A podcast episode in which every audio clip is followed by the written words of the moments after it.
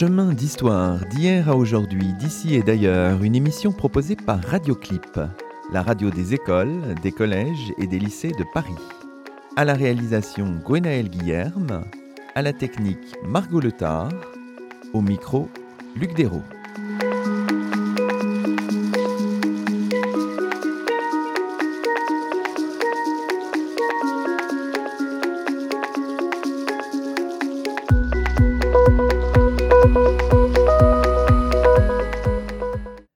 Toutes et à tous, c'est le quatrième numéro de Chemin d'Histoire, la nouvelle émission proposée par Radioclip.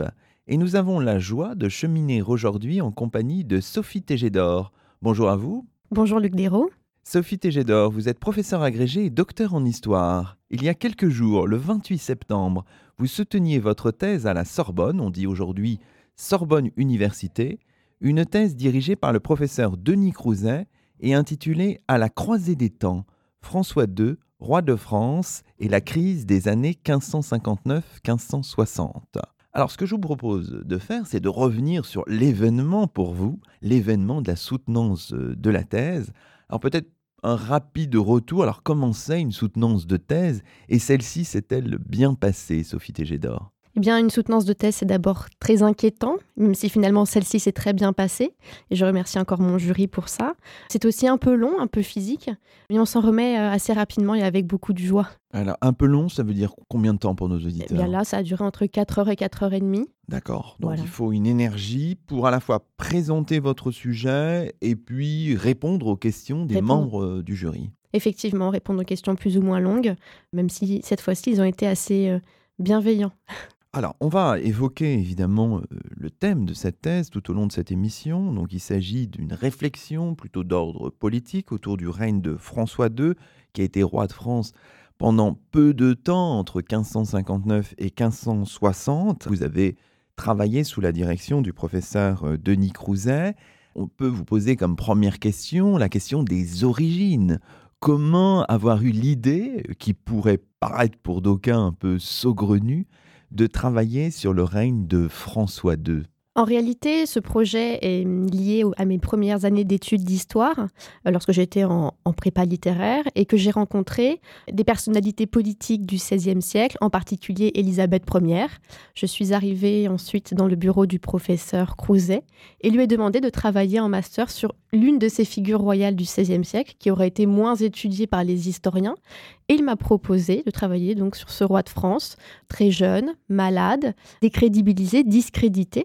Donc c'est dès le master en réalité que je me suis intéressée à cette, à cette figure royale problématique. On pourrait dire qu'il y a une certaine forme de basculement, si je comprends bien au début, c'était l'intérêt pour des figures de la royauté, et ça basculait peut-être dans autre chose, dans une histoire du politique, des événements politiques, euh, Sophie Tégédor? Effectivement, il y avait à la base une fascination pour une personnalité politique défaillante.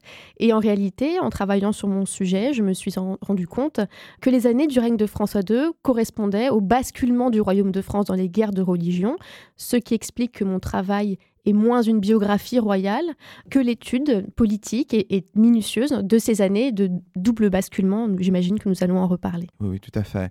Alors, effectivement, c'est euh, ce règne est très court. Hein. moi, j'ai compté, je crois qu'il y a à peu près 514 jours. Du point de vue de l'historiographie, à un moment, vous dites qu'il y avait une forme de d'angle mort historiographique autour peut-être de François II et de, et de son règne. Donc d'où la nécessité de, combler finalement ce, cette béance, ce vide historiographique.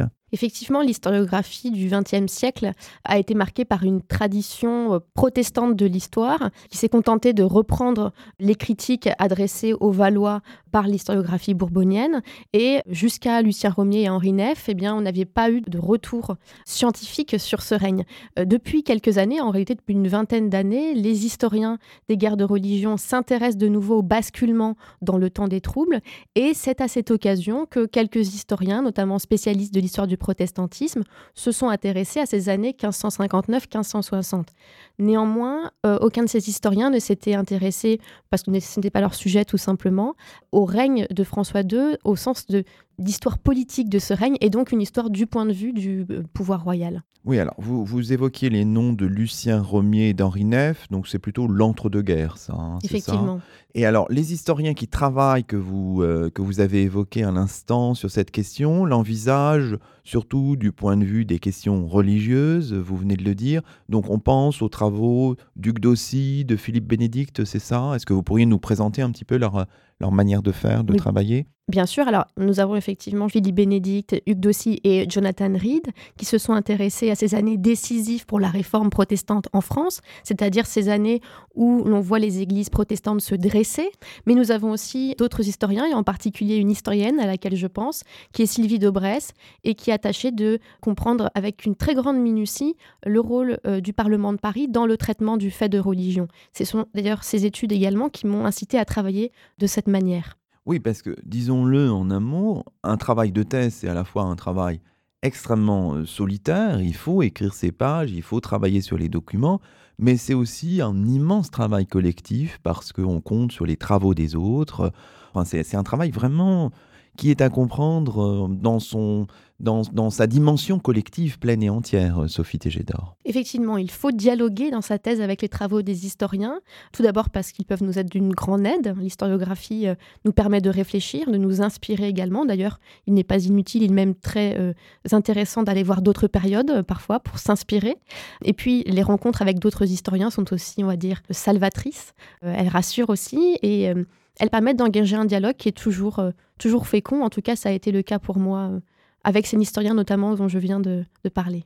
Alors, on disait angle mort historiographique, bon, à nuancer parce que depuis quelques années, il y avait effectivement de, de nouveaux travaux, mais qui est un peu paradoxal d'une certaine manière parce que 1559 est identifié cette année-là à mains égards comme une année de de rupture fondamentale, peut-être même davantage finalement que 1562 qui marque le début euh, des guerres de religion. Donc là, il y, a une espèce de paradoxe en fait. 1559, c'est une année rupture, et pourtant le règne de François II est négligé.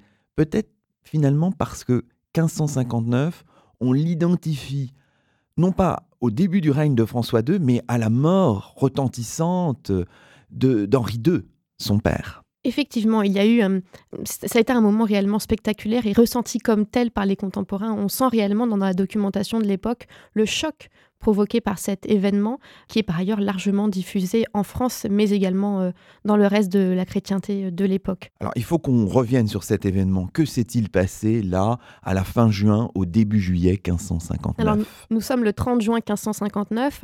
Le roi Henri II a réuni euh, à Paris toute la noblesse de France et une partie aussi de la noblesse étrangère pour célébrer les festivités qui mettent fin à la guerre, aux guerres d'Italie, hein, qui datent depuis euh, un demi-siècle. Et donc il organise ces festivités pour euh, célébrer les mariages qui vont sceller cette paix, en l'occurrence le mariage de sa sœur et de sa fille avec les ducs de Savoie et le roi d'Espagne. Donc euh, le roi organise un tournoi auquel il participe, nous sommes dans la rue Saint-Antoine à Paris, et il est blessé par la lance d'un de ses capitaines de la garde écossaise, Gabriel de Lorge. Il reçoit euh, un éclat de lance dans l'œil, s'ensuit une agonie de dix jours, dont les sources décrivent absolument tous les détails. Et il finit effectivement par mourir le 10 juillet 1559, lançant également le, début du règne de son fils François II, qui était donc un très jeune roi. Un roi de 15 ans qui est tout de même majeur, et donc il n'y a pas de, question de, de, régence qui se pose à ce moment-là. Techniquement parlant, il est majeur et il peut donc régner sans être accompagné par un régent ou une régente. Exactement, et pourtant la question s'est posée pour les contemporains. Les lettres des ambassadeurs de l'époque nous expliquent que des rumeurs circulent à la cour sur une potentielle minorité du roi qui rendrait nécessaire un conseil de régence. Et puis, en réalité, la consultation des ordonnances royales de 1374, et en l'occurrence celle de Charles V, montre que le roi de France est majeur dès lors qu'il atteint, euh, dès lors que sa 14e année est révolue. Officiellement, François II est donc majeur, il n'est donc pas nécessaire de réunir un conseil de régence, il n'est pas non plus nécessaire à sa mère de prendre en main cette régence, comme on le verra un an et demi plus tard. Bon, très bien. Alors, on reviendra en détail euh, sur les modalités de cette euh, transition entre, entre les deux règnes à l'été 1559. Mais continuons à présenter un peu les choses de manière générale et en revenant notamment sur les mots que vous avez choisis dans le titre de votre thèse. Donc l'avant-titre, en quelque sorte, c'est à la croisée des temps, un joli, un joli avant-titre. Alors, qu'est-ce que ça signifie? Quel, quel temps vous voulez-vous embrasser? Enfin, que, que signifie cette expression à la croisée des temps? Alors peut-être que des synonymes pourraient nous aider à expliciter ce, premier titre. Véritablement, j'ai saisi au cours de mes recherches que le règne de François II se trouvait au carrefour des temporalités. Alors j'utilise d'autres mots pour euh, expliciter ceci. Qu'est-ce que j'entends par là? Il s'agissait en réalité de montrer eh bien que un moment spécifique, est la conjuration d'Amboise en mars 1560, devient un événement à partir duquel s'amorce un élan protestant avec une violence protestante qui va se déclencher, puis une violence catholique qui va chercher à y répondre, et enfin un temps de la politique royale où le roi, le pouvoir royal, s'interroge sur la manière, sinon d'interrompre, tout du moins de freiner ses élans, et se rencontrent finalement trois temps. Le temps protestant, le temps catholique, ces deux temps confessionnels, religieux, de la violence religieuse en particulier, et ce temps du politique. Il s'agit donc dans la thèse de montrer comment est-ce qu'ils s'influencent, et également comment... Euh, les uns tentent de prendre le dessus sur les autres. Alors, dans, la thèse, on y reviendra, vous, vous, revenez sur la place essentielle de la conjuration d'Amboise déjouée en mars 1560. Mais évidemment, on note dans votre titre aussi la présence du mot, du concept de, de crise, de basculement. Alors revenons peut-être sur le, le sens des mots. Vous, dans votre introduction, vous, vous insistez, vous revenez sur euh, l'épaisseur de ce concept de, de, crise. Que faut-il entendre par là, Sophie Tégénor? Alors, je tenais effectivement à travailler sur ce concept de crise, peut-être parce que, en tant que citoyenne du XXIe siècle, j'avais une conscience particulière de la crise, notamment de la crise politique. Alors, il faut immédiatement expliquer que le terme de crise n'est jamais utilisé comme tel dans mes sources. En revanche, le XVIe siècle connaît le concept, même si effectivement ce mot-là n'est pas précisément utilisé, puisque c'est un concept qui est hérité de l'Antiquité, que l'on retrouve dans des sources politiques telles que les écrits de Machiavel par exemple, mais simplement on a à l'époque une approche médicale de la crise. La crise, c'est cette situation dans laquelle se trouve le malade. Le moment critique serait donc le moment où le malade serait entre la guérison et la mort et où le médecin devrait pouvoir agir, ou en tout cas agit, dans l'espoir de mener vers la guérison. Alors, dans l'introduction, vous, vous rappelez que pour euh, comprendre ce concept de, crise, vous appuyez notamment sur des travaux de, sociologues, vous avez mobilisé des, ressources un peu extérieures à votre, sujet, c'est aussi votre, manière de, de penser le règne de François II finalement. Exactement. Alors les historiens depuis quelques années maintenant euh, euh, ont compris et la nécessité de dialoguer avec les sciences humaines euh, de manière générale, les sciences sociales également. Pour ma part, je, me suis moins appliquée à, récupérer des concepts qu'à m'en inspirer pour comprendre aussi euh, mon règne. Euh, la sociologie pragmatique m'a effectivement inspirée à plusieurs reprises au cours de mes chapitres, les travaux de Bernard Lahire également. Et, mais quoi qu'il arrive, j'ai tenté de toujours rester relativement libre par rapport à ces cadres, notamment dans la l'explication des choix, d'actions, des, logiques d'action de mes personnages. Dans l'introduction, vous, vous essayez de récapituler les choses et vous dites il s'agit, cette thèse, il s'agit d'un projet de micro-histoire politique au ras des événements, une jolie formule.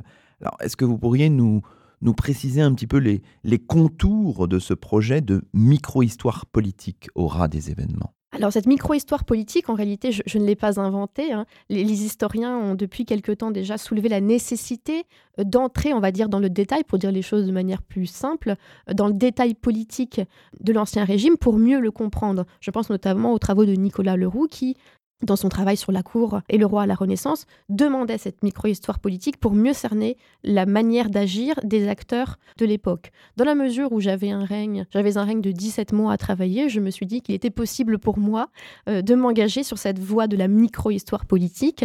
Il se trouve effectivement que cette thèse, si on comptabilise les pages, propose d'étudier pratiquement chaque jour finalement sur une page et demie. Évidemment, ça veut dire euh, faire une histoire ou une micro-histoire politique aura des événements, ça veut dire s'intéresser aux acteurs. Alors ils sont multiples, il y a bien sûr le roi, il y a Catherine de Médicis, les et un ensemble considérable d'acteurs.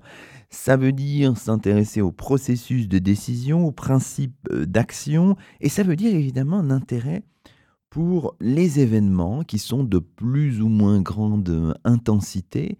Donc vous vous inscrivez finalement dans cette école qui remonte déjà un certain nombre d'années du, du retour de l'événement. Est-ce qu'on peut dire les choses ainsi, Sophie Tégédor? On peut effectivement en partie les dire de cette manière. Euh, j'ai essayé aussi de proposer une nouvelle histoire événementielle, ou en tout cas de, moderniser cette histoire événementielle qui avait été un peu oubliée, un peu euh, discréditée aussi par les, par les historiens, parce qu'elle me semble fondamentale pour faire une histoire euh, du politique, en particulier dans des années de crise où il faut réagir rapidement, où la réaction politique se fait dans l'urgence. Et effectivement, la chronologie extrêmement fine a été le support de ma réflexion. C'est à partir d'une mise en ordre des faits que j'ai tenté de comprendre le choix, les choix politiques de mes acteurs, effectivement, qu'il s'agisse d'acteurs principaux, euh, comme vous venez de le souligner, ou d'acteurs secondaires que l'on a parfois oubliés, négligés euh, dans l'historiographie. Alors, proposer ce genre d'histoire politique, ce n'est pas s'inscrire, ça peut faire peur, hein, ce n'est pas s'inscrire dans la tradition positiviste, hein, bien sûr, euh, euh, du 19e siècle ou du début du 20e siècle, c'est autre chose. Il y a bien, bien sûr, c'est évidemment une histoire problématisée qui tient compte de la culture politique du temps aussi, celle du 16e siècle, qui est complexe et qu'il faut chercher évidemment à appréhender. Effectivement, dans les débuts de, mes recherches, je me suis posé la question de ce positivisme qui moi-même m'inquiétait. Et en parlant aussi avec mes collègues, euh, d'autres chercheurs, j'ai pu comprendre que je pouvais m'en détacher en intégrant cette culture politique propre au XVIe siècle et en essayant de considérer cette culture politique comme étant en acte finalement, de comprendre la manière dont les acteurs s'en servent, euh, l'influence, euh, la font évoluer aussi au, fur et à mesure de, de leurs actions. Surtout, il ne s'agissait pas d'enchaîner les événements, mais bien de comprendre ce qui les liait les uns aux autres.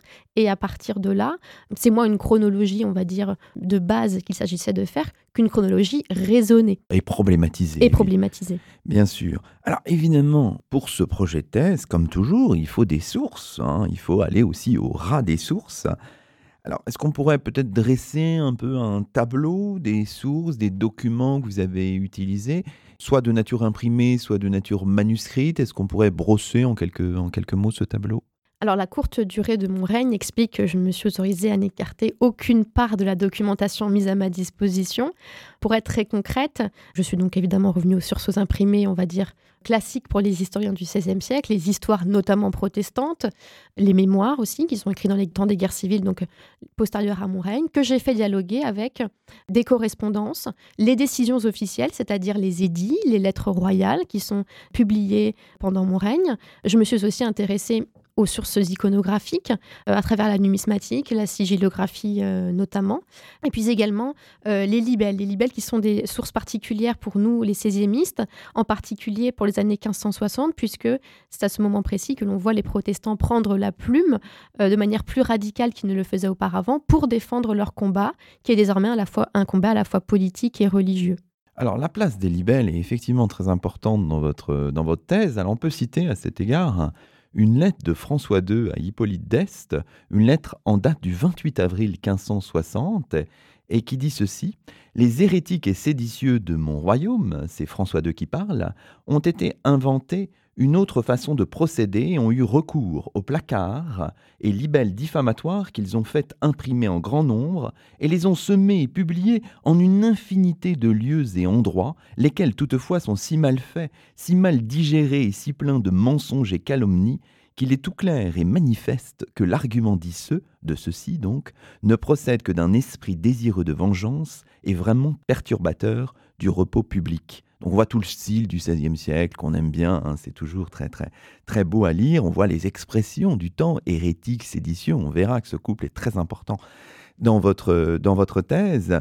Et on voit aussi que ce genre de source nécessite d'avoir des grilles de lecture pour décrypter euh, ces libelles, parce que ce sont évidemment souvent des paroles qui sont instrumentalisées de part et d'autre. Enfin voilà, il y a tout un travail de, de décryptage, le travail de l'historien, de l'historienne finalement, Sophie Tégédor. Oui, la parole polémique du XVIe siècle doit être comprise dans, dans, ses, dans ses outils, mais aussi dans ses intentions, pour être étudiée de manière précise et surtout contextualisée. Alors je ne suis pas la spécialiste des libelles du XVIe siècle, hein. Tatiana de Baji-Baranova s'en occupe pour nous, mais effectivement cette lettre de François II nous propose une autre vision, la vision royale de ces libelles, surtout travaillée par les historiens du protestantisme ou par ces historiens de la polémique pendant les guerres de religion. Ici, en réalité, ce que nous propose le roi, c'est la vision euh, de la cour face à ces libelles. Donc nous sommes quelques semaines après la conjuration d'Amboise, à la fin du mois d'avril. Effectivement, des libelles pullulent dans le royaume, sont même affichées sur les portes des églises. Et pour le roi de France, pour la cour de France, il s'agit d'un autre moyen euh, de poursuivre euh, la sédition qui a échoué à Amboise, puisque la conjuration, nous en reparlerons, a été découverte avant sa mise à exécution. Pour le roi, il ne fait aucun doute, ces libelles sont bien les preuves que les anciens conjurés d'Amboise sont des séditieux et des rebelles avant tout. Alors évidemment, toutes ces sources euh, nous permettent de naviguer à la fois de la norme à la mise en œuvre. Est-ce que vous êtes intéressé aussi aux applications sur le terrain des décisions de François II, sur le terrain dans les provinces par exemple, ou est-ce que c'est une perspective encore, euh, encore ouverte pour vous, euh, Sophie Tégédor? Alors, il est apparu très rapidement qu'il était nécessaire pour moi de comprendre, en tout cas de commencer à comprendre l'application de la politique royale, pour la simple raison que les sources, notamment les, lettres que les agents euh, du pouvoir dans le royaume envoient à la cour, nous montrent qu'il y a une dimension, on va dire, dialogique de cette politique, c'est-à-dire qu'en réalité, ces agents qui sont dans les provinces peuvent influencer euh, la politique royale en faisant remonter des, informations sur les difficultés de sa mise en application, les impasses d'une politique qui serait parfois trop générale ou mal explicitée dans les textes. À partir de là, j'ai compris qu'il fallait effectivement comprendre le rôle de ces agents dans les provinces. Je suis notamment aller voir certains registres de délibération municipale, à Lyon notamment, à Aix-en-Provence également. Ensuite, la quantité de sources était impressionnante. J'ai vite compris qu'il me faudrait euh, travailler, on va dire, par sondage. Et, j'ai donc, en revanche, compris l'intérêt de ce, de ce type de sources que je me réserve du coup pour euh, cette année ou les années qui suivent, donc les années post-thèse.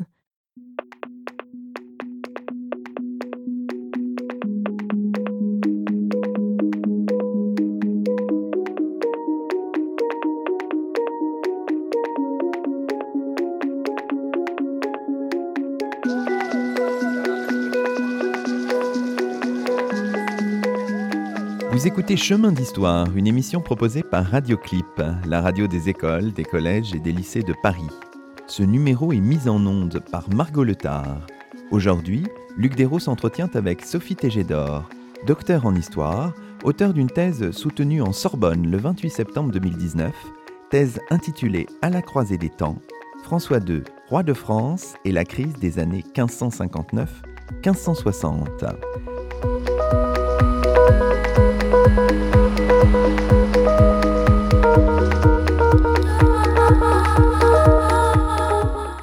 Alors, Sophie Tégédor, on peut poursuivre cette discussion en rentrant dans le vif du sujet. Et d'abord, évidemment, l'été 1559 et son jeu politique extrêmement complexe.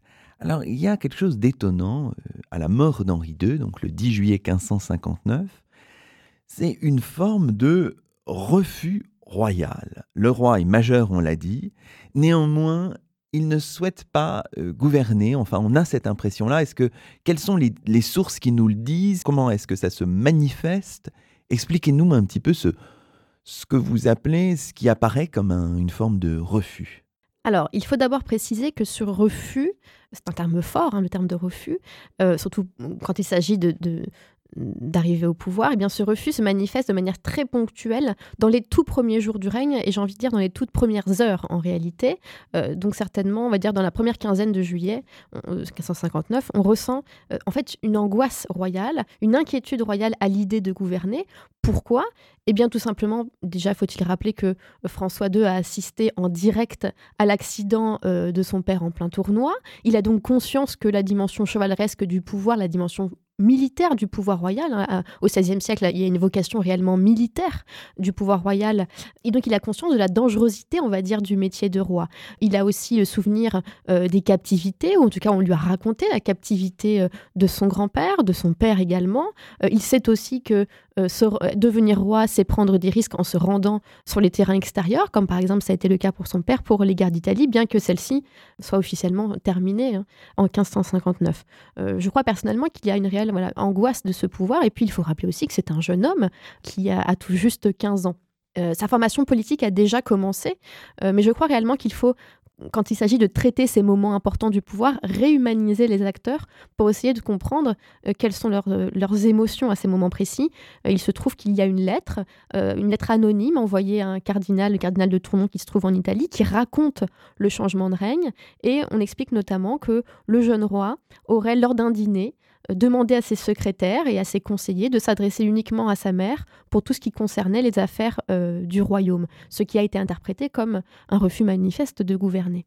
Dans euh, ce mois de juillet 1559, il y a une prise en main, en quelque sorte, par les Guises, hein, qui sont les oncles de l'épouse de François II, François de Lorraine, duc de Guise, et Charles de Lorraine, archevêque de Reims. Comment, comment se fait finalement cette, cette prise en main qui est assez rapide finalement. Alors je rappelle que l'épouse de François II, c'est Marie Stuart, la fameuse hein, reine d'Écosse. Oui, on connaît en général mieux Marie Stuart que, que François II. Alors le changement de règne, la, révolution de Palais qui a lieu en juillet 1559, euh, ne s'explique pas par le hasard ni par la soudaineté hein, de, la mort euh, d'Henri II uniquement. Il faut comprendre pour saisir ces événements du mois de juillet et même d'août 1559 que les Guises sont depuis longtemps des conseillers proches des Valois, hein, notamment le duc de Guise était euh, particulièrement intime et proche d'Henri II. Les Guises ne, ne sortent pas de nulle part je reprends ici une citation des libelles protestants qui seront publiés euh, dans la suite du règne et lors des guerres, pendant les guerres de religion. Ces Guises ont notamment longtemps été en concurrence avec un autre serviteur fidèle du pouvoir qui est Anne de Montmorency, et il se trouve effectivement qu'ils attendent depuis le mariage de François II avec leur nièce Marie Stuart de pouvoir se placer à la tête des affaires et notamment être les plus proches du roi puisque c'est l'objectif de la noblesse euh, du royaume. Lorsque donc survient la mort d'Henri II et puisqu'elle laisse dix jours d'organisation potentielle du pouvoir aux Guises, eh bien, ceux-ci envisagent cette transition comme un moment de préparation potentielle euh, de leur ascension, de leur élévation euh, à la tête euh, des affaires. Le connétable Anne de Montmorency est mis à l'écart. Antoine de Navarre, premier prince du sang, est finalement hors jeu. Évidemment, la prise en main des Guises, ça implique des changements, des, changements gouvernementaux, un contrôle des conseils royaux. Alors comment, comment ça se fait concrètement? Est-ce que arrivent au pouvoir des, des hommes déguisés finalement, euh, Sophie Tégédor? Alors c'est longtemps ce qui a été euh, diffusé par une historiographie protestante hostile aux Guises, hein, qui je le rappelle dans la suite des guerres de religion seront présentés comme les défenseurs, les premiers défenseurs de la, religion catholique. En réalité, il faut nuancer cette vision des choses. Éric Duro, qui avait travaillé sur le euh, duc de Guise dans une sorte de biographie raisonnée là aussi, avait déjà commencé à nuancer ce, tableau. J'ai continué à le faire en expliquant notamment qu'en réalité, les Guises suivent un chemin qui avait déjà été tracé par tous les anciens conseillers favoris des rois de France depuis François Ier. La manière avec laquelle ils arrivent au pouvoir et dont ils euh, occupent les fonctions à la cour n'est finalement pas totalement inédite. Et puis, il n'y a pas effectivement euh, d'arrivée massive de ce qu'on pourrait appeler ces créatures des Guises, donc ces, ces membres de la noblesse qui auraient, été, euh, qui auraient profité de la faveur royale attribuée aux Guises. En réalité, pour des raisons financières, tout d'abord, la maison du roi connaît une diminution drastique du nombre de serviteurs, de gentilshommes. Et puis par ailleurs, il ne faut pas oublier que si François II ne s'impose pas aux affaires politiques, il connaît déjà très bien le monde de la cour. Il tient également à garder les serviteurs qui ont été à ses côtés pendant sa jeunesse. Catherine de Médicis, elle aussi, crée une sorte de petite cour dans la cour, hein, d'accord? Donc elle garde ses dames d'honneur dont on sait que beaucoup sont protestantes notamment. Et finalement, Guises se voit contraint aussi de composer avec d'anciens serviteurs du pouvoir. Euh, je pense par exemple au maréchal de Saint-André, qui parvient aussi, par un subtil jeu de négociation, à rester en place. Donc il n'y a pas effectivement cette promotion soudaine de créatures Guises, même si par ailleurs euh, les comptes royaux montrent que certains d'entre eux sont tout de même favorisés par d'autres biais, soit par des missions militaires prestigieuses, soit par des dons financiers tout simplement. Et dans ce, nouveau contexte, quelle est la place de, Catherine de Médicis, donc l'épouse, l'épouse d'Henri II, la mère de, François II Véritablement, c'est un travail minutieux sur les sources qui m'a permis ici de réviser euh, la position de Catherine de Médicis à l'avènement de son premier fils. Nous ne sommes pas dans la régence de Charles IX et il n'y a ni cette image d'une reine-mère qui serait totalement effacée devant l'Église, ni cette image d'une reine-mère qui, avide de pouvoir, chercherait immédiatement à profiter de l'avènement de, de l'héritier d'Henri II. Donc il faut vraiment se départir de ces deux idées qui ont été longtemps diffusées par l'historiographie. Le retour précis sur les sources nous montre en réalité une mère qui, euh, consciente des inquiétudes de son fils et de la jeunesse de son fils, mais également de la soudaineté euh, de ce règne qui, qui se prépare, eh bien, tente de le mener au pouvoir en toute sérénité. Donc en réalité, elle maîtrise les premières, les premières semaines du règne pour installer le nouveau gouvernement. Elle accorde sa confiance aux Guises parce qu'elle est persuadée qu'il s'agit de meilleurs favoris possibles pour accompagner son fils et notamment pour lui apprendre le pouvoir. Mais elle reste en retrait de manière à permettre à son fils de s'installer dans la fonction royale. Donc en réalité, tout en accordant, tout en lui faisant bénéficier de sa propre légitimité de mère et de veuve d'Henri II, elle lui laisse le temps de s'installer aux affaires politiques. Puis finalement, on la voit petit à petit disparaître au cours de l'automne 1559, probablement parce que François II et les se sont installés dans une relation politique qui semble lui convenir. C'est provisoire, hein, elle reviendra, bien sûr. Alors, quant à François II, est-ce qu'il arrive finalement à finir par euh, incarner la fonction, si j'ose dire, euh, Sophie Tégédor? Alors, les sources de l'automne 1559 m'ont conduit à parler d'une sorte de désincarnation du pouvoir euh, royal. Pourquoi? Parce que nous avons un roi jeune et que, premièrement, ces discussions sur la jeunesse du roi et l'idée d'une éventuelle minorité ont fait ressortir des débats anciens qui dataient déjà du Moyen Âge sur la question de la jeunesse du pouvoir, sur la compétence, la possibilité pour un roi jeune de mener euh, le royaume, en particulier dans des moments compliqués comme ces moments qui sont marqués par la division religieuse. Outre la jeunesse du roi, la question de la maladie du jeune roi se pose également. Alors non, François II n'a pas été malade tout au long de son règne. Euh, il avait effectivement une santé plus ou moins fragile, d'après ce que disent les ambassadeurs de son enfance. Euh, mais en réalité, en le voyant grandir, les courtisans se rassurent largement sur la possibilité pour ce roi de régner relativement longtemps. Il se trouve que quelques résidus de rumeurs se diffusent pendant le règne et produisent une sorte de légende qui a porté véritablement l'image historiographique de François II, celle que le roi serait lépreux. Alors j'ai expliqué dans la thèse, en retrouvant ceci dans une lettre, euh, qu'il s'agissait en réalité d'une escroquerie dont la rumeur se serait finalement désolidarisée et qui aurait donc abouti à cette légende qui se serait diffusée dans toutes les provinces du royaume. Une légende très particulière qui consistait à dire que pour se guérir de sa lèpre, le roi faisait enlever de jeunes enfants et se baignait dans leur sang, euh, ce qui a évidemment effrayé les parents euh, du royaume, en particulier dans la région de la Loire. Au deuxième semestre 1559, si on regarde un petit peu les choses de manière globale, on peut dire que le royaume est sous tension, à la fois du fait de la situation extérieure, on est dans l'après-traité du Cateau-Cambrésis d'avril 1559, et du fait de difficultés aussi internes sur le plan financier, évidemment sur le plan religieux. Est-ce qu'on ce qualificatif de, de royaume sous tension convient pour qualifier ce, ce deuxième semestre 1559, Sophie Tégédor? Oui, effectivement, il y a une conjonction d'éléments qui euh, construisent effectivement ce, contexte de tension euh, euh, presque paroxystique. Hein. Nous avons effectivement les, conséquences de la paix du 4 Cambrésis, qui sont la paix est très mal vécue à l'intérieur du royaume de France, notamment par cette noblesse démobilisée qui rentre des terrains italiens où elle avait eu l'occasion de faire montre de son courage et de son honneur et de, du service royal également. Le traité de paix est très compliqué à mettre en œuvre pour le pouvoir royal français. nous avons aussi des menaces de reprise de guerre avec la reine d'Angleterre, précisément parce que à ce moment euh, de l'automne 1559 et jusqu'au début de l'hiver 1560, François II est persuadé qu'Élisabeth Ier soutient par ailleurs des révoltes en Écosse, puisque François II est également roi d'Écosse, du fait, du fait de son mariage avec Marie Stuart. Or, dans ce, euh, dans ce royaume lointain qui appartient désormais à la couronne française, eh bien, une révolte protestante a éclaté, menée par des grands nobles, et le roi de France est persuadé que Élisabeth Ier cherche à profiter de cette révolte pour prendre pied euh, en Écosse et affaiblir le pouvoir français.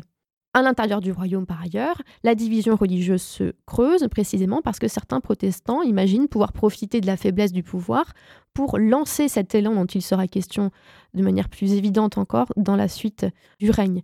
Et l'un des moments paroxystiques, celui qui va en quelque sorte regrouper, synthétiser l'ensemble de ces tensions pour le pouvoir royal, c'est le martyr d'Anne Dubourg, donc ce conseiller en Parlement qui a été arrêté quelques semaines avant, euh, quelques jours même avant la mort euh, d'Henri II, qui, au terme d'une longue bataille judiciaire, est finalement conduit sur le bûcher. On, le réserve pour Noël, Anne Dubourg, pour le 23 décembre 1559. Et puis pour le pouvoir royal, ce bûcher est un moyen d'en finir avec cette, ces provocations protestantes dont ils entendent parler depuis quelque temps, y compris dans les rues de Paris, mais également ces provocations écossaises, puisqu'on a l'impression que Anne Dubourg aurait pu profiter de complots en lien avec l'Écosse. Alors, rappelons aussi que cette fin d'année 1559, euh, euh, ou c'est plus généralement d'ailleurs l'ensemble de l'année, marque une forme d'institutionnalisation du mouvement réformé qui devient puissant, qui se structure. Le premier synode national des églises réformées de France se tient en mai 1559, donc peu de temps avant le début du règne de, François II. Donc il y a une forme d'institutionnalisation d'une part, et d'autre part, il y a aussi une agitation réformée, des complots qui commencent à apparaître. Enfin voilà, il y a une effervescence finalement dans cette année 1559, donc au tout début du règne de François II.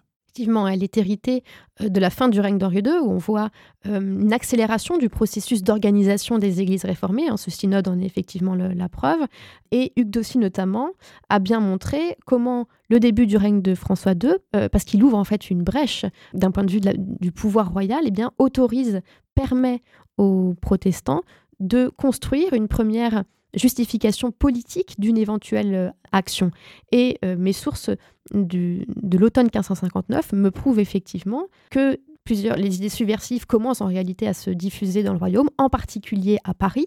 On trouve dans les maisons protestantes des documents listant des arguments potentiels pour justifier une future prise d'armes. Donc ce sont en général des arguments contre l'Église, puisqu'on on ne s'attaque jamais au roi, on passe toujours par les mauvais conseillers, en l'occurrence ici le, duc de, Lorraine et le cardinal les autorités royales comprennent rapidement le danger que représentent effectivement ces, ces, écrits subversifs et les mettent par ailleurs en relation avec ce qui se passe en Écosse, ce qui explique l'inquiétude royale à la fin de l'année 1559.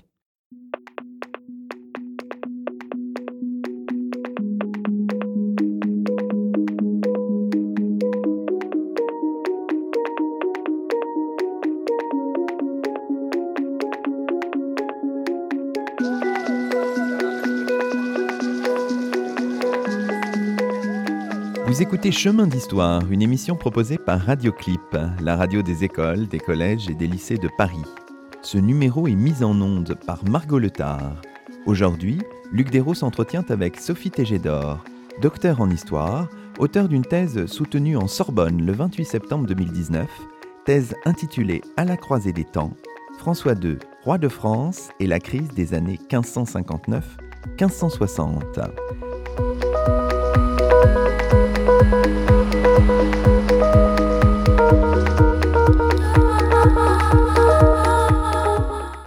Alors on arrive maintenant, Sophie euh, Tégédor, en votre compagnie à l'année 1560, évidemment l'année de la conjuration d'Amboise, qui est finalement euh, déjouée.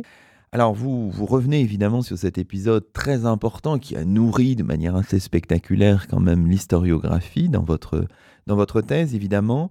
La conjuration prend forme au début de l'année 1560 autour de Jean du Barry, seigneur de la Renaudie. C'est un peu la, chronologie qu'on peut, qu'on peut établir.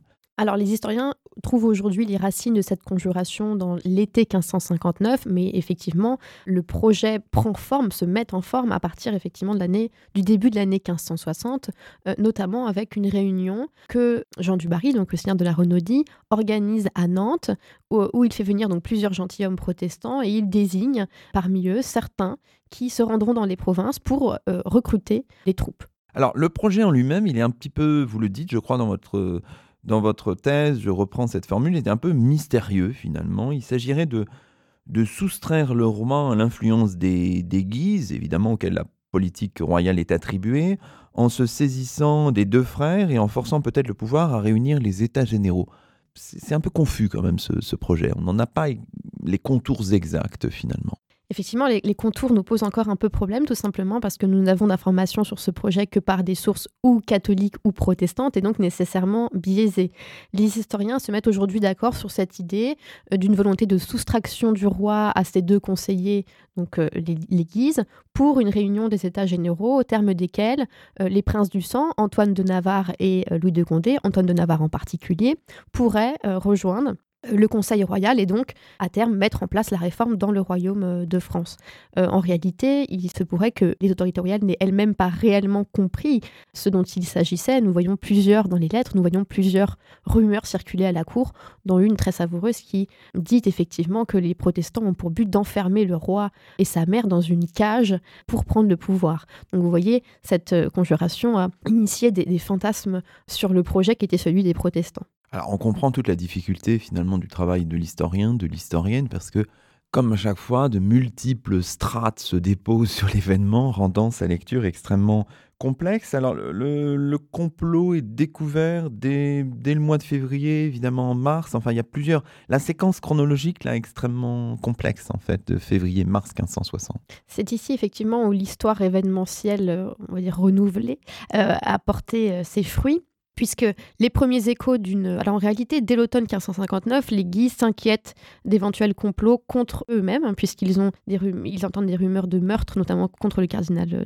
de Lorraine. Mais c'est effectivement au début du mois de février, le 12, si je ne me trompe pas, qu'un messager du duc de Guise, un secrétaire même du duc de Guise, informe la cour qu'un avocat parisien, des Avenel, a révélé le projet de la Renaudie, lequel avait séjourné dans son euh, auberge parisienne.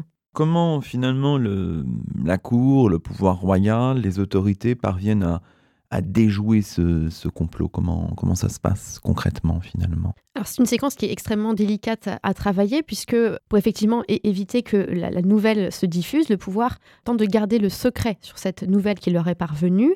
Et donc on a peu d'informations forcément puisque tout se passe sous le règne de ce secret. Alors il semblerait néanmoins que Très rapidement, les autorités aient pris des mesures pour inciter les agents les provinces à euh, contrôler toute assemblée, ce qu'on appellerait les conventicules, qui pourraient se réunir pour euh, préparer, préparer donc, et faire avancer euh, la conjuration. Et puis on demande également, par exemple, au, au, connétable de Montmorency de veiller à la surveillance de certaines places, notamment à Nantes. Donc des alertes sont envoyées sans jamais révéler l'information qui est parvenue à la cour. Et puis, une décision en particulier est prise le, 8 mars 1560. Le 7, effectivement, la veille donc de ce 8 mars, un capitaine vient révéler d'autres informations sur cette conjuration dont il a entendu parler. Il vient les révéler à Catherine de Médicis elle-même. Et la première décision tout à fait étonnante, a priori, qui est prise par le pouvoir, est celle d'accorder un pardon aux protestants qui euh, reviendraient dans le giron de la foi catholique et qui accepteraient de vivre en bons catholiques il n'est fait que très rapidement mention d'une éventuelle conjuration, sans jamais expliciter l'idée que le gouvernement royal est désormais au courant de ce qui se prépare. Et donc cet édit a été réellement considéré comme étonnant et par les contemporains et par les historiens pendant très longtemps. Alors oui, c'est-à-dire que là, il faut, il faut bien comprendre les choses. Hein. C'est effectivement extrêmement complexe. Cet édit du 8 mars 1560, c'est une réponse à un complot dont finalement peu de gens connaissent l'existence. Et ce n'est que plus tard qu'il y aura des arrestations, en fait. On répond par, euh, par anticipation à un complot qui est préparé qui n'a pas eu lieu. C'est exactement ça. En réalité, c'est une réponse anticipée à un complot qui cherche en réalité à le désamorcer. Il s'agit de démobiliser les conjurés qui se trouveraient dans les parages d'Amboise et qui pourraient effectivement parler de ce pardon qui serait accordé aux protestants. Alors, euh, il y a un point sur lequel il faut revenir, ce pardon n'est pas du tout inédit.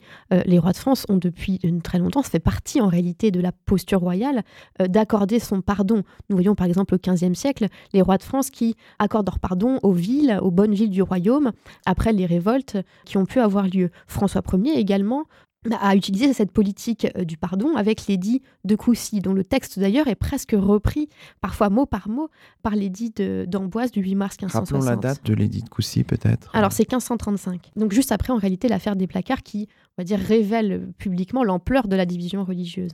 C'est pour ça qu'il ne faut peut-être pas trop surinterpréter cet édit? Et ne pas en faire un premier pas implicite vers la liberté de conscience, en fait, Sophie Tégédor. Oui, tout à fait. Il ne s'agit pas d'imaginer, de voir dans cet édit un édit de tolérance. D'accord? On serait vraiment dans l'anachronisme. Euh, c'est une stratégie royale qui repose peut-être sur des convictions personnelles, par exemple celle de Catherine de Médicis, mais aussi celle du cardinal de Lorraine, dont il faut reconsidérer la posture, la sensibilité religieuse, puisque ces deux personnalités politiques considèrent que le dialogue avec les protestants peut être le moyen de rétablir l'unité tout d'abord politique et puis à terme l'unité religieuse. Il y a à mon sens véritablement une politique de la miséricorde euh, dans, euh, dans ce pardon qui cherche à revenir à l'unité. Euh, il y a aussi une politique que j'ai considérée être une politique de l'espoir dans la mesure où on tend une main vers les protestants, alors peut-être uniquement d'un point de vue stratégique pour démobiliser les conjurés qui se trouveraient dans les forêts de la Loire, mais aussi, pourquoi pas, pour faire comprendre aux protestants qui se seraient mobilisés au nom de la religion réformée, eh bien, qu'un dialogue est possible avec le pouvoir, voire une éventuelle réforme ou un catholicisme, un catholicisme modéré. Très bien, donc on comprend que cet édit du 8 mars 1560, il est à la fois conjoncturel et finalement d'une certaine manière structurel. Il pose quelque chose, de début d'un processus qui pourra être amené à être, à être amplifié. Alors si on poursuit maintenant, si on revient à cette chronologie, on a évidemment la double décision du 17 mars 1560, jour où les conjurés passent à l'acte. Donc à la fois le, duc de Guise est nommé lieutenant général du royaume, et par ailleurs il est décidé d'ouvrir le, le pardon aux conjurés qui, cachés dans les environs d'Amboise, accepteraient de déposer les armes. On est bien avec ce diptyque punition, pardon, on est voilà dans une logique euh, relativement équilibrée finalement. Oui, l'épisode d'Amboise est réellement un moment où la démarche, on va dire événementielle, la démarche au ras des événements, euh, m'a permis de comprendre certaines des décisions euh, royales. En l'occurrence, y compris celle du 17 mars, apparemment contradictoire. D'un côté, il y a une nomination, une désignation du duc de Guise comme chef de la répression, donc on s'attend à une répression extrêmement rigoureuse, à la hauteur de la foi catholique du, du capitaine, et de l'autre, effectivement, un pardon en c'est d'ailleurs comme ça que s'appellent les, hein, les lettres, ampliation du pardon, vers, vers ces conjurés. En réalité, il y a là une stratégie du pouvoir qui consiste à utiliser une distinction, une différenciation entre ce qui serait d'un côté, ce qui relèverait d'un côté de l'hérésie simple, donc de simplement en fait donner donc de la foi religieuse qui porterait vers la réforme protestante, et puis de l'autre côté de distinguer les séditieux, ceux qui n'auraient pour seul objectif que de euh, euh, subvertir, euh, de porter atteinte euh, à l'ordre royal. Et cette distinction hérésie-sédition, qui est également très ancienne, hein, qui date du Moyen Âge, est reprise ici par les autorités royales comme stratégie pour désamorcer la crise, c'est-à-dire d'éviter de, de couper tout dialogue avec les protestants qui chercheraient à rester loyaux, et en même temps de faire comprendre aux rebelles que le pouvoir n'aura aucune pitié pour ceux qui portent directement atteinte à l'honneur royal. La répression, elle a lieu de manière importante entre le 15 et le 17 mars, puis dans la seconde moitié du, du mois de mars 1560. Et donc, justement, avec ces lettres du 31 mars, donc à la toute fin du mois, on a l'importance du diptyque hérétique séditieux qui devient finalement le socle d'une réorientation de la politique religieuse. On est bien dans cette idée, finalement, cette idée qui, à mon avis, structure votre, votre thèse, que finalement, dans un examen très précis des événements, on arrive à trouver des décisions qui sont à la fois qui relèvent du pragmatique, de l'opportunisme politique, et également de la structure, de, une ligne de, structure en profondeur de la politique religieuse royale. Il y a vraiment, on, on marche sur deux jambes finalement, Sophie Tégédor. Oui, il y a, euh, je pense effectivement qu'il ne faut pas rester à une lecture pragmatique des volontés royales, parce que ces gens de l'époque, ces contemporains, sont mus par des convictions religieuses également, et surtout, ils sont, il faut le rappeler, ils sont inquiets pour leur propre salut. C'est d'ailleurs peut-être pour ça que euh, ces édits et lettres royales du mois de mars se montrent parfois un peu ambigus, un peu, un peu flous, un peu équivoques. On se pose la question qui est la suivante est-ce que la décision qu'on va prendre ne va pas contrevenir à notre propre salut, à celui du royaume, mais également à celui des personnes royales, évidemment? Donc toute cette subtilité de, cette, de la politique du mois de mars est d'être à la fois une politique presque effectivement pragmatique, répondre à l'urgence de la situation, apaiser immédiatement les conjurés d'ailleurs qui pourraient encore, qui, pourraient s'être échappés et chercher avoir pour objectif de relancer une nouvelle, un nouveau complot, et en même temps d'imaginer quelque chose aussi sur le plus long terme euh, d'un dialogue avec les protestants, qui va d'ailleurs prendre forme dans les tentatives de Catherine de Médicis et du cardinal de Lorraine euh, de relancer le concile général, alors pas forcément à 30 comme c'était le cas pour les premières sessions, mais en tout cas de relancer un concile qui montrerait une volonté de dialogue de la part des autorités royales. Parce qu'effectivement, le deuxième et troisième trimestre de l'année 1560 sont marqués par une certaine forme d'amplification de, cette, euh, cette politique-là, avec l'édit de Romorantin et ce que ce qu'on appelle ou ce que vous appelez, je ne sais pas, la politique de, de Romorantin, parce que l'édit de Romorantin renforce la distinction hérésie-sédition. Oui, cet édit intervient en réalité plusieurs semaines après la fin de la répression euh, d'Amboise, tout simplement parce que les, les espoirs des autorités royales n'ont pas été satisfaits. merci. On a vu effectivement d'autres séditions, d'autres révoltes éclater dans le royaume. Donc devant la multiplication des scandales, des émotions, comme le disent euh, les lettres de l'époque, eh bien, euh, les autorités royales, le pouvoir a recours à une autre politique qui n'est pas différente, mais qui se fait vraiment en réalité dans, dans la lignée, dans l'héritage de celle d'Amboise. Il s'agit en fait de formaliser juridiquement ce qui était avancé de manière très large dans les lettres du 31 mars, et cela passe par une distinction juridique entre les deux crimes, le crime d'hérésie, qui sera pris en charge par les tribunaux de l'Église, et le crime de sédition, qui sera pris en charge par les tribunaux du roi, lesquels peuvent effectivement aller jusqu'à condamner le séditieux à la mort. Oui, mais qu'est-ce que ça veut dire en fait cette, euh, cette séparation? Du point de vue de la politique religieuse de, François II enfin, Qu'est-ce que ça signifie exactement? Alors, il faut être très prudent et en même temps oser avancer sur une interprétation de cet édit, euh, qui date d'ailleurs des derniers jours du mois de mai. Hein. Nous sommes entre le 28 et le 31. Il est très difficile de le dater plus précisément, en tout cas pour le moment. Quel est l'objectif des autorités royales? Il est donc de poursuivre cette politique de dialogue avec les protestants en donnant une sorte de liberté de conscience tacite. Alors, avec toutes les nuances que cela implique, puisque le terme de liberté de conscience n'est pas concevable en réalité pour l'époque, euh, mais il s'agit en fait de dire que pour les hérétiques qui ne feraient pas de scandale, qui ne porteraient pas atteinte à l'ordre public, eh bien, on peut imaginer une, euh, une célébration privée, d'accord, de cette, euh, une, une, foi privée de cette religion protestante. Pour les séditions, en revanche, pas de pitié du gouvernement royal, euh, dans la mesure où ils sont considérés comme n'ayant pas simplement suivi les discours des prédicateurs, mais étant véritablement motivés par une volonté euh, de porter atteinte à l'honneur euh, à l'honneur du roi. L'objectif est double, à la fois ne pas complètement s'aliéner les protestants et en même temps mettre fin à toute sédition de façon à rétablir l'ordre public dans les provinces qui s'agitent, en particulier celle du sud du royaume. Alors, est-ce que la, cette politique de, de Romorantin, elle, elle peut être lue de manière assez cohérente à la fin du printemps et pendant l'été 1560 Est-ce qu'on voit un ensemble de, de décisions qui s'inscrivent finalement dans le sillage de cet édit de la fin du mois de mai? Oui, en effet. Les historiens avaient coutume jusqu'ici de considérer que, cette, que l'édit de Romorantin devait être envisagé de manière un peu isolée. Il s'agirait d'une d'une décision ponctuelle. D'une parenthèse finalement Exactement, une parenthèse de la fin du, mois de mai qui aurait par ailleurs eu du mal à être appliquée.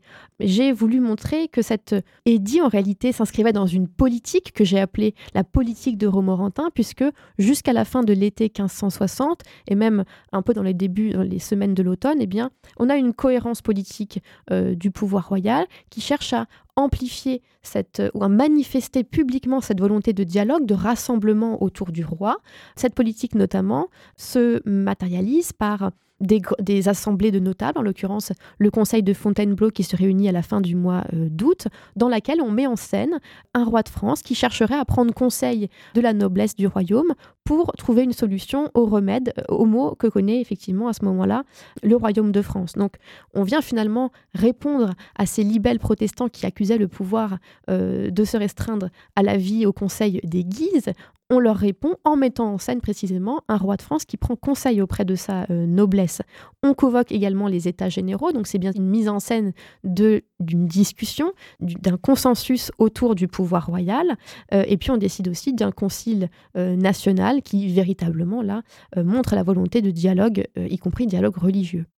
Pourtant, il y a un dernier temps du règne finalement de, de François II à la fin de l'année 1560, où on a l'impression d'une forme de, de revirement avec la multiplication des troupes dans le royaume, la découverte d'un d'un complot organisé contre la ville de Lyon. Il y a une répression royale qui est, qui est renforcée. La politique de, de Romorantin est terminée finalement dans les derniers mois du règne de François II. Alors oui et non. Il faut effectivement comprendre tout d'abord que cette politique a été très difficile à mettre en application pour plusieurs raisons. Tout d'abord parce que dans les provinces, les agents du pouvoir comprennent mal cet édit qui, euh, à bien des égards, reste très général, euh, n'évoque pas certains points euh, décisifs à l'heure, par exemple, d'arrêter tout simplement des protestants ou des séditieux. Donc les équivoques du texte même de l'édit posent problème. Il y a aussi des difficultés financières qui ne permettent pas aux agents du pouvoir dans le royaume de disposer des moyens suffisants pour mettre en œuvre cette politique. Euh, j'ai oublié également de préciser que le Parlement de Paris lui-même retarde l'application de cet édit qui lui ôte en, partie une partie des, attributions juridiques qui étaient euh, les siennes. Et puis par ailleurs, il faut comprendre que la conjuration d'Amboise a été vécue comme un moment particulier par les protestants, comme le moment finalement une sorte d'alerte, une sorte d'alarme, signifiant que le temps de l'action était désormais venu, après plusieurs années de souffrance et de patience devant les persécutions. Les protestants ont l'impression qu'il s'agit que Dieu leur a envoyé un signe avec euh, cette conjuration, bien qu'elle ait été un échec, euh, et que finalement il est temps de prendre les armes.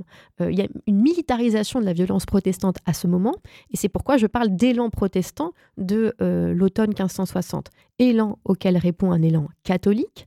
effectivement, la population catholique décide, face à cette manifeste bienveillance royale, eh bien, de prendre les armes également pour défendre la foi de la religion ancienne.